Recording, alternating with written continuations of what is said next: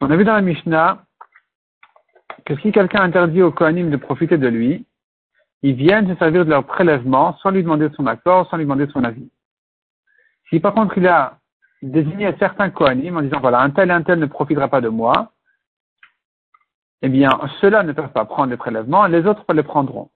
La Gemara voit ici une contradiction dans la Mishnah une contradiction dans le principe à savoir, est-ce que quand un Kohen se sert de prélèvement, de ce propriétaire-là, c'est considéré comme s'il profite de lui, ou non, ça ne s'appelle pas un profit de lui, il prend ses droits, il prend ce qu'il mérite, et ça ne s'appelle pas qu'il a profité du propriétaire.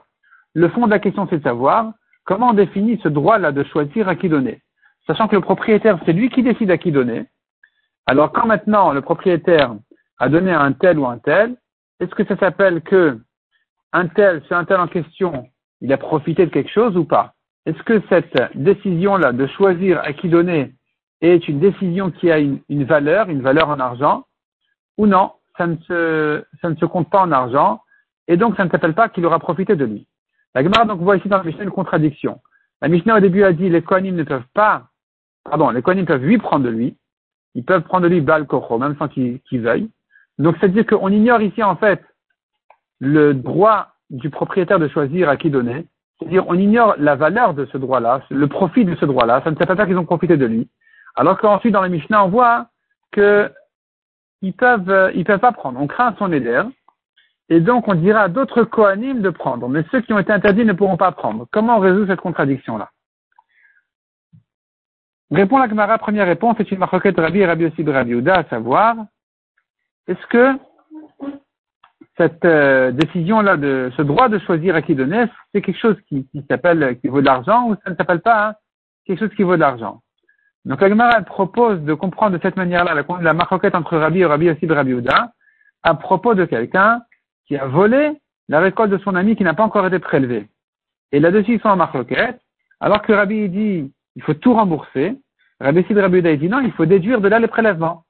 La Gemara veut comprendre que selon Rabbi qui dit qu'il faut tout rembourser, c'est-à-dire qu'il faut aussi évaluer dans les prélèvements combien vaut au propriétaire ce droit-là de choisir à qui donner. Il pourrait donner par exemple à son petit-fils Cohen. Donc ici, il a, il, ça, lui vaut de l'argent. Il faudrait le rembourser ça aussi. Il faudrait que le voleur rembourse cette perte-là qu'il a, causée au propriétaire. Donc tu vois que Rabbi considère que ça vaut de l'argent, alors que Rabbi aussi de Rabbi il ignore ça complètement, il dit que ça ne vaut pas d'argent, on déduit tous les prélèvements. La repousse et dit non, on pourrait comprendre cette marloquette là de Rabbi, Rabbi aussi de Rabbi d'une autre manière. Donc, à savoir, est-ce que, en réalité, on fait une amende? Rabbi qui a dit, il faut tout payer, il dit, on fait une amende au voleur. Même si tu considères que les prélèvements, on ne doit pas les compter, parce que tu pourrais ignorer finalement la valeur de ce choix-là de choisir à qui donner, mais les Chachamim ont fait une amende au voleur en lui disant tu payes tout. Rabbi Sidra lui qui a dit il faut déduire les prélèvements, il pourrait dire qu'en principe, les prélèvements, on n'a pas à les déduire parce que peut-être que peut-être qu'on doit doit pas considérer ça comme c'est-à-dire on devrait peut-être ne pas les déduire, mais les Chachamim ont dit il faut les déduire pour faire une amende au propriétaire qui a laissé sa récolte, ses fruits sans les prélever. Donc, il faudra déduire ici les prélèvements, même si tu penserais qu'en principe, ça lui vaut d'argent propriétaire, on va ignorer ici cette valeur et on va dire non, il ne les paye pas. La Gemara donne une autre manière de résoudre la contradiction dans la Mishnah, c'est de dire que s'il interdit à tous les Kohanim de profiter de lui, alors finalement cette rouma-là va passer chez qui? Il n'y a que des Kohanim qui peuvent la manger. Donc c'est comme s'il avait abandonné complètement le droit sur cette rouma-là. Puisque personne ne peut la manger, c'est comme s'il a dit, c'est comme qu'Afradara, cette rouma-là, c'est comme la poussière de la terre, elle va servir à rien du tout. Si c'est comme ça qu'il a abandonné sa propriété dessus ou ses droits dessus, les Kohanim peuvent venir la prendre. Tandis que s'il a dit tel et tel Kohen ne profite pas de moi, ici on doit craindre la, valeur que ça lui vaut de choisir à qui donner. Et donc il y a ici quelque chose qui est effectivement interdit aux, Kohanim en question, les autres viendront prendre. Cela non. Mishnah suivante. Une femme qui interdit ce qu'elle fait à son père ou au père de son mari, à son frère ou au frère de son mari. le mari ne peut pas annuler ici parce que ce n'est pas une question ici d'un éder de Inouï Nefesh, il n'y a pas de souffrance, ni Beno le Bena, c'est pas entre eux. Une femme qui a dit ce que je fais est interdit à toi, le mari ne peut pas annuler. N'a pas besoin d'annuler plutôt, parce que de toute façon, elle doit lui faire. Avec qui va dire non, il faut annuler. Peut-être qu'elle va faire plus que ce qu'elle est obligée de lui faire. Et donc, sur ce surplus-là, sur ce surplus-là viendra le neder, donc il, faudrait l'annuler. Rabbi Ochanan Benouri dit, il faut annuler pour une autre raison. Le surplus, on ne craint pas. Ça appartient au mari aussi. Mais il faudrait l'annuler parce que il risque de la divorcer. Il pourra plus la reprendre à cause du neder. Tandis que s'il a annulé le neder, alors c'est bon, il peut la reprendre. Il n'a aucun neder à craindre. Bien Shmuel dit la comme Rabbi Yochanan ben Nouri.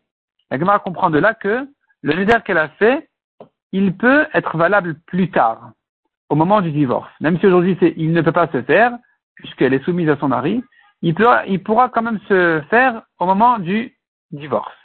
C'est-à-dire, en réalité, de là, tu vois, un homme peut être makdish, quelque chose qui n'est pas encore arrivé au monde. Comme ici, elle interdit un travail qu'elle n'a pas, un travail qu'elle va faire après divorce, qui n'est pas encore là. Donc, ça s'appelle que un homme pourrait être makdish d'avoir chez olam. La Gemara demande que contre ça, nous avons une, autre halakha de Shmuel lui-même, donc il se contredit. Shmuel lui-même qui dit que l'halakha, elle est, un homme ne peut pas être makdish d'avoir chez olam. Une chose qui n'est pas encore là, il ne peut pas être Makdish. Contradiction dans Shmuel. La dit, la propose une première réponse qui est repoussée. La Gemara dit, je sais quoi? Il faudrait distinguer entre les konamot, donc un éder, et un ekdesh. Dans le cas d'un éder, ça peut se faire. Il peut interdire même une chose qui n'est pas encore arrivée au monde, tandis que dans le cas du ekdesh, c'est différent, il ne peut pas le faire. La Gemara essaye d'expliquer ça d'une certaine manière, finalement, c'est repoussé. Donc la Gemara dit, tu sais quoi? Il ne s'agit ici pas qu'elle interdit le travail qu'elle va faire après divorce, ou quelque chose comme ça, elle interdit ses mains. La femme interdit ses propres mains à elle, pour leur travail, qui sera donc interdit au mari. Donc les mains, c'est du concret, c'est du présent, ça se trouve au monde déjà, et elle a dit, ça sera interdit au moment du divorce. Donc ici, puisque c'est Bala Olam, il y a les mains déjà maintenant, alors ça peut se faire. Ce neder-là peut se faire. C'est pas comme d'abord chez le Bala Olam. La Gemara demande, mais je comprends pas, mais les mains aujourd'hui ne sont pas pour elle. C'est à elle, mais c'est pas pour elle. Le travail est pour le mari. Donc à nouveau, on revient à un problème de d'abord chez le Bala Olam. Puisque aujourd'hui, elle n'a pas le droit d'interdire le travail de ses mains, comment peut-elle le faire pour le futur, pour le, divorce? Comment ça marche?